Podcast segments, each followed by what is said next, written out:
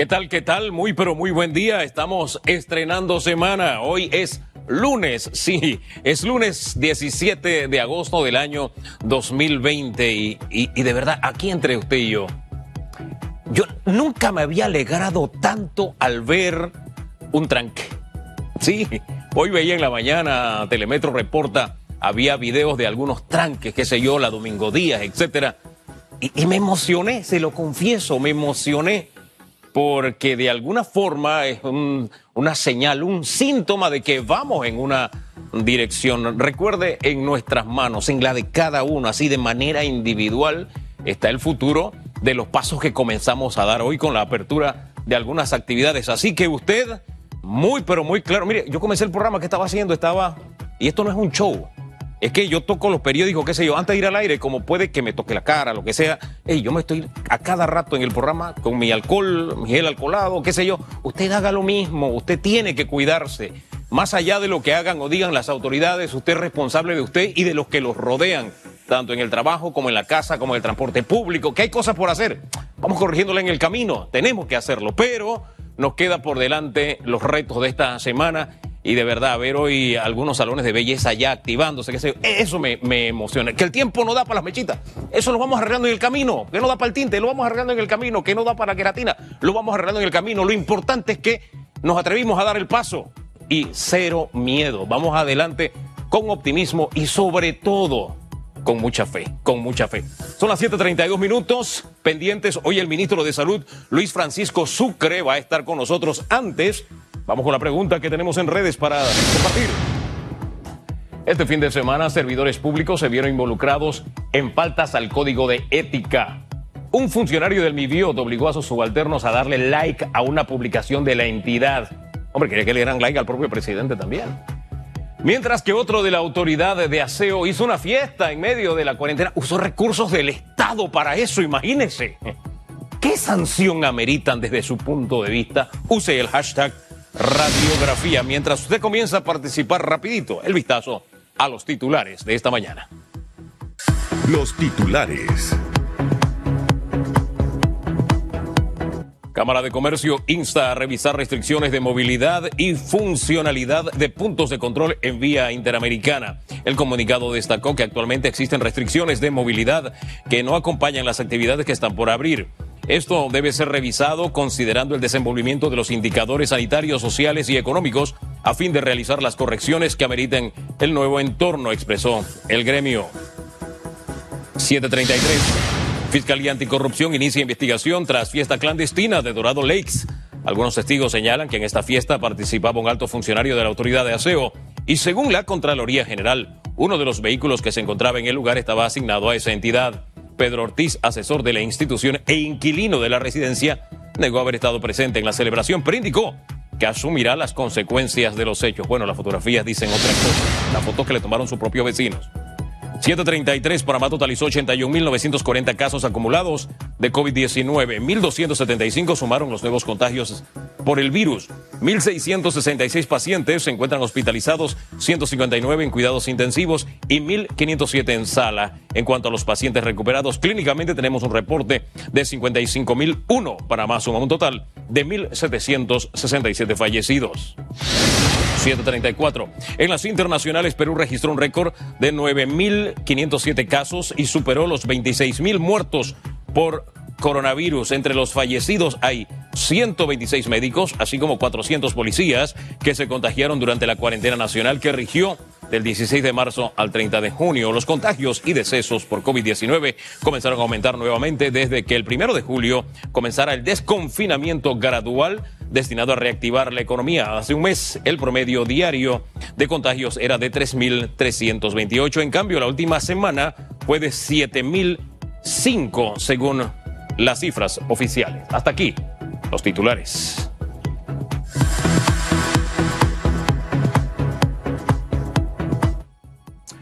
7.35 minutos rapidito, vamos a la pregunta que tenemos en redes. Ahí está, este fin de semana, servidores públicos se vieron involucrados en eh, faltas al código de ética. Un funcionario del MIBIOT obligó a sus subalternos a darle like a una publicación de la entidad. Quería que le dieran like al ministro, al presidente, Su voz circuló por redes, en fin, mientras otro de la autoridad de aseo hizo una fiesta en medio de la cuarentena. Oiga, usando recursos del Estado sin cumplir distanciamiento, hombre, sin mascarilla, eso era un desbarajuste que había allí. Pero en fin, ¿qué sanción ameritan estos caballeros? Hashtag radiografía. 7.35 minutos. El ministro de Salud, Luis Francisco Sucre, nos acompaña esta mañana. Señor ministro, ¿qué tal? Muy buen día. Muy buenos días, Hugo. ¿Cómo estás? Gracias a Dios, bastante bien. Me alegro. Y gracias a ustedes por permitirnos dirigirnos a la población panameña. Comencemos con los primeros informes que maneja usted de esta reapertura de actividades este día y las expectativas que tiene el señor ministro. Sí, bueno, mira, eh, el, el, informe que manejamos, lógicamente, las empresas que le comunicamos la semana pasada que podían ya ir reabriendo sus puertas a partir de la fecha del día de hoy. Entiendo que están ya algunas abriendo, otras están en reorganización para cumplir con los requisitos que le ha exigido el equipo de salud. Y quiero pedirle a todas las empresas que vayamos comunicándole con tiempo de anticipación, porque por lo menos lo vamos a estar haciendo una semana antes. Si es posible, que recuerden que los planes de bioseguridad deben de haber entrado al Mitradel antes de abrir sus puertas. No necesariamente ya tienen que haber sido aprobados, pero sí haber presentado sus planes de bioseguridad ante el Mitradel, tener el documento que certifique que ya están haciendo sus trámites y además de eso, lógicamente, haber tomado las previsiones del caso para reabrir, que sus empleados tengan su mascarilla, es tener los dispensadores de gel alcoholado o alcohol, lavamanos suficiente, la distancia que se amerita. Nosotros estamos apostando y estamos confiando en, en, en, la voluntad de la población panameña para salir de este problema. Nosotros creemos en, en la población panameña y nos toca confiar. Entonces, hemos comenzado el proceso de reapertura, va a seguir siendo gradual eh, vamos a seguir abriendo otros comercios, por lo tanto, eh, el informe de hoy es positivo. Nosotros sentimos que, que los empresarios y la población panameña eh, tienen ganas de ir a trabajar. nosotros queremos reabrir el país lo antes posible, pero hay que trabajar en doble vía. En la bioseguridad, en las áreas de trabajo, la cual es responsabilidad de todos, y nosotros vamos a seguir trabajando con lo que tiene que ver con la parte médica o de salud desde el Ministerio de Salud. Ministro, vamos a la práctica. Hoy la movilización provoca que en los ah, autobuses, qué sé yo, en el metro, el distanciamiento no sea posible. Eh, ¿Qué han pensado las autoridades? Están, y se le, pongo algunas alternativas sobre la mesa, están los busitos colegiales que no están funcionando y que pueden ayudar a paliar esta situación. El Estado tiene buses también en las instituciones que pueden ayudar a paliar esta situación. Pero ustedes, ¿qué han previsto como autoridad en este tema del transporte público donde el distanciamiento pasa a ser cosa del pasado, ministro? Sí, mira, es una situación que, nos preocupa. De hecho, tenemos un equipo desde la semana pasada que está analizando varias propuestas eh, y ustedes vieron que hace unas semanas atrás nosotros hablamos del cambio de horario de las diferentes empresas. Es precisamente tratando de que sea escalonado el uso de estos medios de transporte. Y habíamos dicho que la empresa privada entrara desde las 7 de la mañana hasta las 8 de la mañana y que eh, los empleados de gobierno entraran a las 9 de la mañana, tratando precisamente Hugo, de dispersar esa masa que pudiera estar en los lugares para tomar los medios de transporte. Nosotros seguimos eh, eh, reevaluando diferentes propuestas que se nos vienen haciendo. Eso que ustedes están diciendo, precisamente lo de habilitar otros transportes que pudieran ayudar a dispersar eh, la, la, cantidad de personas, son todas cosas que se están evaluando. Posiblemente de aquí a mañana ya tengamos alguna otra respuesta para tratar de solventar este problema que realmente es una situación difícil pero qué bueno, que nosotros vamos a seguir evaluando, inclusive lo de las horas, de quién debe entrar primero y quién debe entrar después. También hemos recibido algunas propuestas de que lo hagamos cambiar. Eh, nosotros estamos abiertos a evolucionar. Nosotros eh, eh, estamos claros en que una situación como esta, en una pandemia, en donde nadie había escrito nada en cuál es la conducta que debe de seguir una población, eh, estamos aprendiendo todos. Lo que sí le podemos decir, Hugo, que estamos buscando las mejores alternativas y nosotros escuchamos las propuestas y tenemos que ir buscando las mejores para garantizarle a la población panameña que cada vez haya menos contagios. Ministro, hablemos precisamente de los detalles de algunos negocios en específico. Tal vez el que de alguna forma ha levantado más emotividad tiene que ver con los salones de belleza. Y la pregunta es sencilla. Si, han hecho una inversión y están distanciados, tienen mamparas, qué sé yo, y un tratamiento en estos lugares requiere más de dos horas, eh, ¿por qué no escuchar la petición de ese sector empresarial que sea adecuado y de los clientes que tienen esa necesidad para reevaluar em, los horarios que le han puesto, que igualmente es de 7 a 3 de la tarde, eh, según tanto los empresarios como los clientes? Muy poco, señor ministro. Bueno, eh, mira Hugo, tienes toda la razón. Y de hecho nosotros sí hemos escuchado la solicitud, eh, sobre todo de, los, de las clientes, que desde el día que aprobamos la reapertura de los salones de belleza, de, salida comenzaron a sacarnos algunos, hasta algunos memes solicitándonos que ampliáramos el horario para poder las damas cumplir con el propósito de su ida a los salones de belleza. Los caballeros no tenemos tantos problemas. Los caballeros vamos a una barbería y nosotros en 15 minutos, a 20 minutos ya estamos fuera, ¿no? Eh, pero bueno, la dama nosotros entendemos eh, muy bien el tiempo que necesitan y es una situación que sí se está evaluando, créanlo, eh, que lo tenemos también con, con, parte del equipo que les comentaba hace un momento, analizando cuáles propuestas pudieran ser y no solamente para los salones de belleza, porque también entendemos que el hecho de las dos horas que tenemos hasta ahora crea algún grado de estrés también, porque hay personas que tienen que ir al banco, tienen que ir al supermercado, tienen que hacer compras. nosotros lo entendemos muy bien y fueron medidas que se tomaron en un momento determinado en la cual la situación era muy tensa. Gracias a Dios, las cosas vienen mejorando.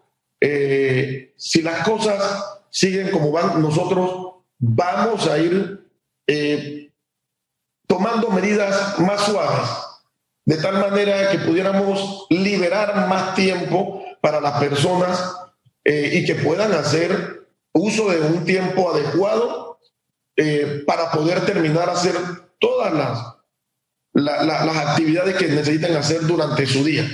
Lo que sí tenemos que pedirle a la población, Hugo, es solamente el apoyo el apoyo, la disciplina, el que no tiene que estar en la calle, va al trabajo, haga lo que tenga que hacer y regreso a su casa, evitar las visitas familiares, evitar las fiestas, evitar las conglomeraciones.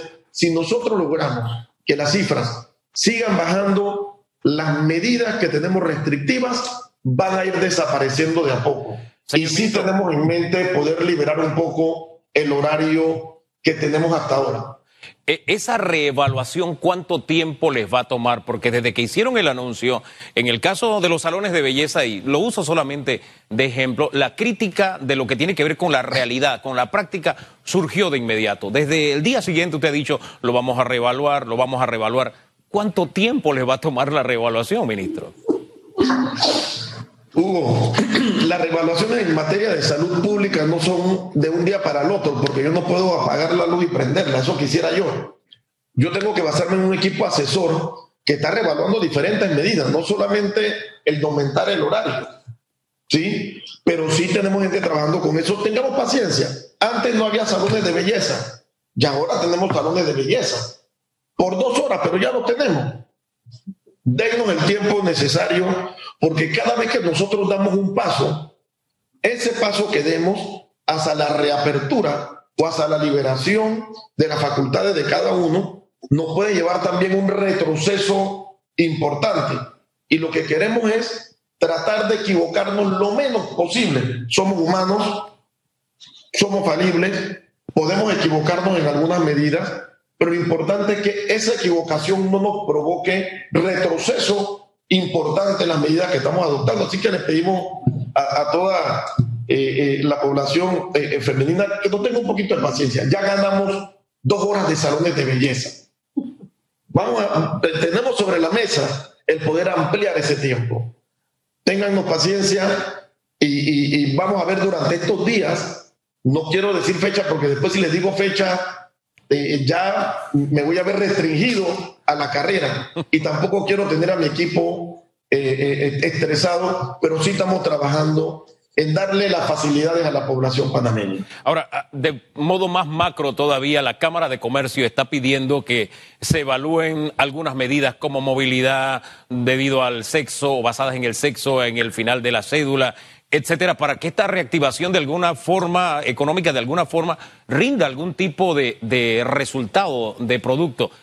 La misma pregunta, ministro. ¿Van a reevaluarlo? ¿Cuánto tiempo tomaría la reevaluación de estas medidas? Que a propósito, le hago el comentario. En la vida real, en la realidad, ya casi nadie la está cumpliendo, señor ministro. Sí, mira, eh, lo mismo que estamos haciendo para la población tiene que ser para la Cámara de Comercio y para los empresarios. O sea, la misma medida tenemos que buscar el balance, que le dé el beneficio a la población y que también entendamos que el sacrificio que están haciendo nuestros comerciantes y nuestros trabajadores sea parejo, sea una balanza. Mira, una cosa es que la población asuma responsabilidades de hacer o no hacer cosas que estén por encima de la normativa del Ministerio de Salud y otra cosa son las responsabilidades nuestras. Si yo los autorizo a hacer algo, nosotros como entidad tenemos que asumir las consecuencias y la responsabilidad de lo que está pasando. Sin embargo, si las personas deciden abrir un salón de belleza sin estar realmente adecuados, tendrán que, aceptar las consecuencias de haber abierto sus puertas sin haber asumido la responsabilidad, eh, perdón, sin haber tomado en cuenta las medidas de seguridad si hay personas que están circulando por su propia cuenta o están abriendo negocios por su propia cuenta, tendrán que asumir la responsabilidad de los actos. Nosotros lo que tenemos que ser responsables. Nosotros no podemos ignorar lo que nos dicta la parte técnica, lo que hemos estado evaluando con nuestros especialistas, lo que estamos evaluando también de otros países que ya han pasado por la misma situación. Entonces, nosotros no podemos adoptar una actitud de liberar porque eh, eh, todo el mundo lo pide así, porque cada quien, y fíjate que aquí hay varios grupos, Hugo, hay quienes dicen que tenemos que cerrar el país nuevamente. Eso es un grupo. Hay otro grupo que quiere salir a trabajar. Hay otro grupo que no quiere que la gente esté en la calle.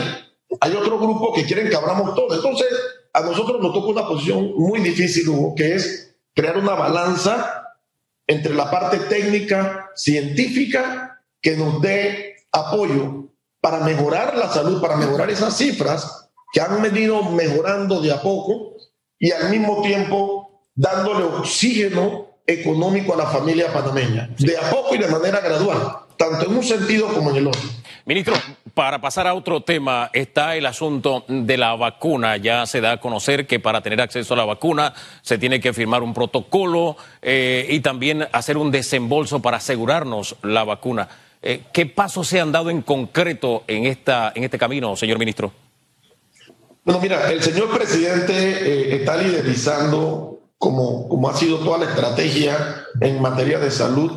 Nosotros hemos estado teniendo reuniones, inclusive donde el presidente ha estado eh, presente.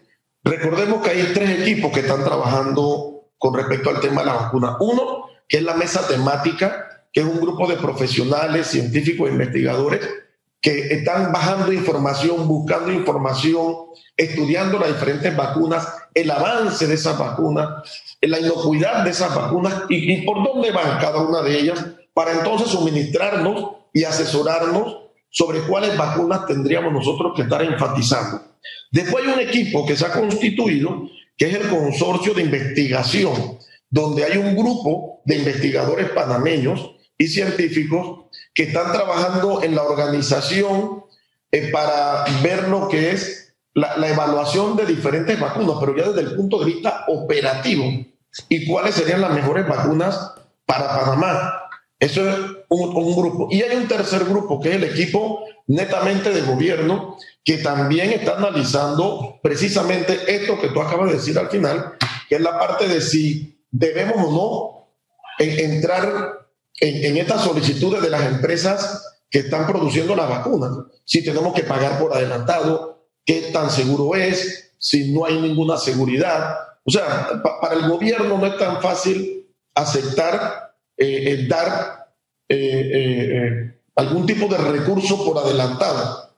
nosotros no vamos a jugar con, con, las arcas del Estado y por lo tanto no es tan fácil acceder a una solicitud como esta. Tenemos un equipo económico, tenemos un equipo multidisciplinario, inclusive donde está el MEF, está Cancillería, está Gobierno y Justicia, lógicamente está Salud, está Presidencia, y estamos evaluando cuáles serían las estrategias eh, a tomar en estos días para poder entrar en estos, en el rejuego que hay con respecto a la vacuna, en donde eh, es un mercado muy difícil, Hugo, porque todos los países están en lo mismo.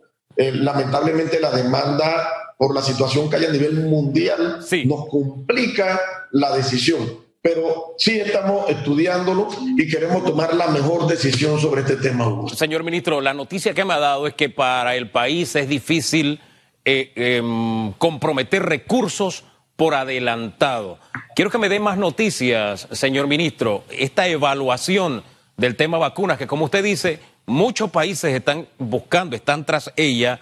Este, ¿No corremos algún riesgo de quedarnos al final? de quedarnos entre los últimos si no tomamos las medidas a tiempo. Vuelvo a lo mismo, ¿cuánto tiempo le toman estos análisis? Mira, yo no quiero eh, enmarcarme en un tiempo y decirte que para mañana. No es la dificultad de poder disponer del recurso. El señor presidente ha dicho que él no va a escatimar en aportar los recursos que sean necesarios para salvaguardar la salud de la población panameña. Pero entendamos también que el equipo que tiene que tomar la decisión de en cuál vacuna va a invertir es una responsabilidad muy seria. Porque estamos hablando de invertir recursos en un grupo de vacunas que todavía no sabemos cuál va a ser la evolución final. Y cuando hablamos de esto, estamos hablando de que hay un sinnúmero de vacunas, un sinnúmero de laboratorios que todos están pidiendo lo mismo y diferentes países que están exigiendo lo mismo. Entonces, no es tan fácil como correr hoy a poner varios millones de, dólares a disposición de una empresa cuando no vemos un panorama todavía muy claro. Nosotros queremos ser muy responsables. Este equipo tiene que hacer el análisis de dónde va a depositar las arcas del Estado. ¿Sí? Entonces hay, hay que ser muy serios en esto y muy cautelosos porque nosotros, si corriéramos a, subirnos en, el carrito de una de las vacunas, pudiéramos también corrernos el riesgo de que esa vacuna después no llegue a su final. ¿Y qué sucede? Entonces, eh, hay un equipo de salud que está trabajando esto. Sí, vamos a sí estamos trabajando sobre este aspecto. Ténganlo por seguro que el gobierno nacional está trabajando de manera muy seria y muy responsable en cuál va a ser la vacuna que vamos a decidir para nuestra población. Señor ministro, ¿cuándo abre las puertas eh, Figali? Si será suficiente este plan B y si ya hay un plan C pensando en la posibilidad de que se incrementen los casos como pasó en Perú. Leímos hace un rato, se duplicaron los casos de contagios eh, en Perú en la apertura económica. ¿Hay un plan C eh, sobre la mesa además de, Figali? Y si hay fecha, le reitero. Sí, mira, eh, ya Figali está en disposición de recibir pacientes. Gracias a Dios, gracias a Dios, la demanda de pacientes complicados ha disminuido un poco. Gracias a Dios. Esto nos ha llevado también a actuar nosotros con más cautela y con más tranquilidad. El Figali, si bien está ya en disposición de recibir pacientes, recordemos que es una instalación que tuvo muchos años abandonada, que no se le dio mantenimiento y que nosotros hemos retomado para garantizarle a la población panameña, en caso de que sea necesario, poder tener algunos pacientes allí. Eh, ya nosotros estamos en capacidad de recibir pacientes allí. Preferimos hasta cierto punto tener los pacientes complicados en los hospitales. Recordemos que esto es una instalación que no es un hospital, que es una instalación readecuada para recibir pacientes moderados. A medida que podamos ir desalojando los pacientes moderados de los hospitales que no tengan mucho riesgo, los vamos a ir teniendo en el FIGALI. Ya el FIGALI está en disposición. Si hay plan C. Nosotros tenemos ya listo el eh, centro de convenciones de Amador y tenemos también listo el ICSE. Nosotros hemos hasta subido una convocatoria no vinculante para que diferentes empresas nos digan cuál es el precio que nos pueden cobrar para habilitar estas dos instalaciones o una de las dos instalaciones en caso de ser necesario. Nosotros no vamos a hacer una inversión en esas instalaciones mientras no estemos seguros de que las cifras nos van a llevar a utilizarlas. Por ahora tenemos el Figali, nos sentimos seguros con el Figali, estamos tranquilos con este centro de convenciones. Así que el plan C sí está. Y además también tenemos allí el análisis de la ciudad hospitalaria que nos serviría en un momento determinado para desahogar también lo que es el complejo hospitalario. Señor ministro, estamos pasados de tiempo. Por favor, si en 30, máximo 60 minutos me contesta esto. ¿Vienen o no los médicos extranjeros y el contrato Sicarelli ya es parte de la historia porque hicieron una nueva convocatoria? Háblenos de esas dos cositas lo más breve posible, por favor. Bien, vamos a ver, voy a tratar de ser lo más rapidito posible. Por un lado, eh, hemos tenido una reunión con los presidentes de las diferentes asociaciones de las especialidades médicas en Panamá, convocatoria muy buena, excelente reunión, y hemos podido ponernos de acuerdo en donde ellos se comprometen con el Ministerio de Salud, con el sistema de salud y con la población eh, panameña a tratar de reorganizarnos rápidamente y poner sus servicios de tal manera que con los médicos panameños podamos cumplir con la necesidad y la demanda de la población. Por ahora, si eso se da, no es necesario traer médicos extranjeros. Nosotros vamos a seguir trabajando y vamos a estar preparados.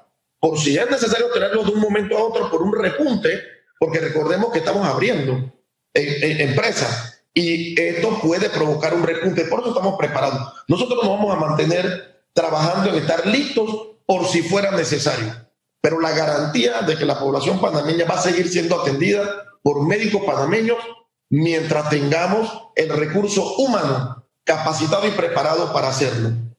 Eh, la otra pregunta eh, que me hacía Hugo iba dirigida en torno al contrato, al contrato de limpieza, señor ministro. ¿En qué quedó el contrato con Sicarelli? ¿Se comprobaron esas irregularidades que se hablaban? Porque ustedes hicieron una nueva convocatoria. ¿Qué fue lo que pasó? Sí, no, no, no, no, es que se haya demostrado ninguna irregularidad. la investigación se hizo, ya, ya está el resultado, pero independientemente, Hugo, de que haya hallazgos o no, lo correcto es llamar nuevamente a una contratación. Por el hecho de, de, la rapidez con que necesitamos el servicio, nosotros no podemos hablar de una licitación formal, pero a través de la mesa conjunta de compras si estamos haciendo el llamamiento a nuevas empresas. Y lo estamos haciendo de manera dividida. Ahora estamos solicitando por separado limpieza, lavandería, manejo de basura. No, cada uno de los renglones se está haciendo por separado, pero también estamos pidiendo en un paquete la empresa que tenga el mejor precio por separado o que tenga el mejor precio asumiendo la responsabilidad del paquete es la que se vamos a dar. Mira, para nosotros lo más importante es la transparencia. Y si hay algún tipo de incomodidad en cómo se estaban haciendo las cosas, entonces, hombre, abramos el paraguas, que todo el mundo participe y veamos qué empresa, siempre y cuando cumpla con los requisitos en materia de, conocimiento y experiencia.